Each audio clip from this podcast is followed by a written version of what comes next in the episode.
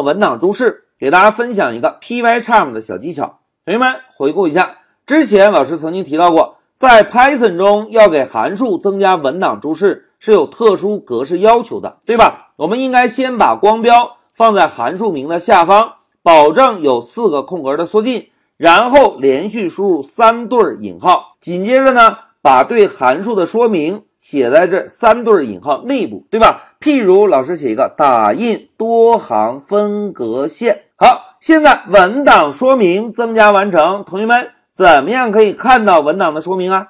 哎，我们可以在调用函数的位置摁一下 Ctrl Q 这个热键，摁下 Ctrl Q 之后，就会弹出一个小窗口，在小窗口内部显示出我们刚刚编写的函数的说明，对吧？但是同学们注意一下。现在我们这个打印多行分割线的函数是不是有两个行参？那么同学们试想一下，如果在这个小窗口中能够针对两个行参再做一个具体的说明，是不是就更好了呢？哎，这就是老师在这一小节中要跟大家分享的 Pycharm 的小技巧。来，让我们回到 Pycharm，老师啊，把刚刚添加的文档注释选中删掉，好，都删掉了。现在同学们注意啊。老师把光标放在函数名这里，翻过来之后，我们稍等片刻，可以看到一个黄色的小灯泡。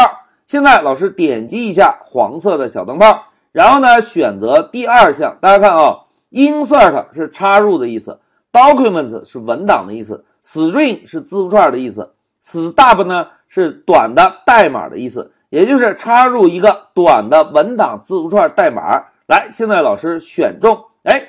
选中之后，大家看，Pycharm 会自动在函数名下方帮我们增加一段多行注释，并且以冒号 primary 的方式把两个行参放在这里。那有了这么一个文档注释的模板之后，我们应该怎么编写呢？同学们看啊，老师先把光标啊放在三个引号的后面，在这里写上对函数的描述信息。老师写一下：打印多行分隔线。好。文档的说明写完之后，老师呢就把光标放在第一个行参叉后面，然后再写一个分隔线使用的分隔字符。好，写完之后呢，再把光标挪动到 times 后面，再写一个分隔线重复的次数。好，现在这个文档注释写完之后，我们呢再把光标放在 print line 这里，老师呢摁一下 Ctrl Q，哎，同学们看。现在弹出的小窗口中有什么？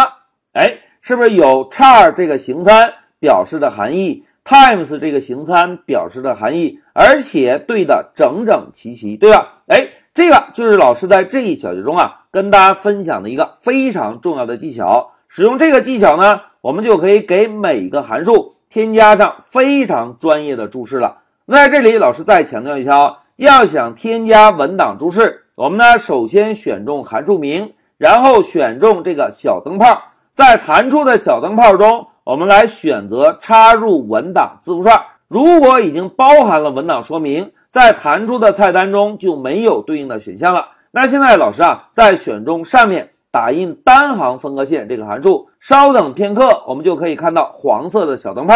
现在点击，哎，是不是又能够看到？插入文档字符串，对吧？现在老师点击，哎，点击之后同样会弹出一个文档注释。我们在第一个三个引号后面写上打印单行分隔线，然后呢，在 char 和 times 后面跟上对两个行参的描述。那老师呢，再简单的写一下分隔字符，times 呢就是重复次数。好，函数的文档描述写完之后，我们呢找到多行分割线调用打印单行分割线的函数。老师呢再摁一下 Ctrl Q，哎，同学们看，在弹出的小窗口中，是不是又会弹出单行分割线详细的说明了？好，讲到这里，老师就跟大家分享了一个 Pycharm 中非常实用的小技巧，利用小灯泡给函数增加专业的文档注释。现在老师就暂停一下视频。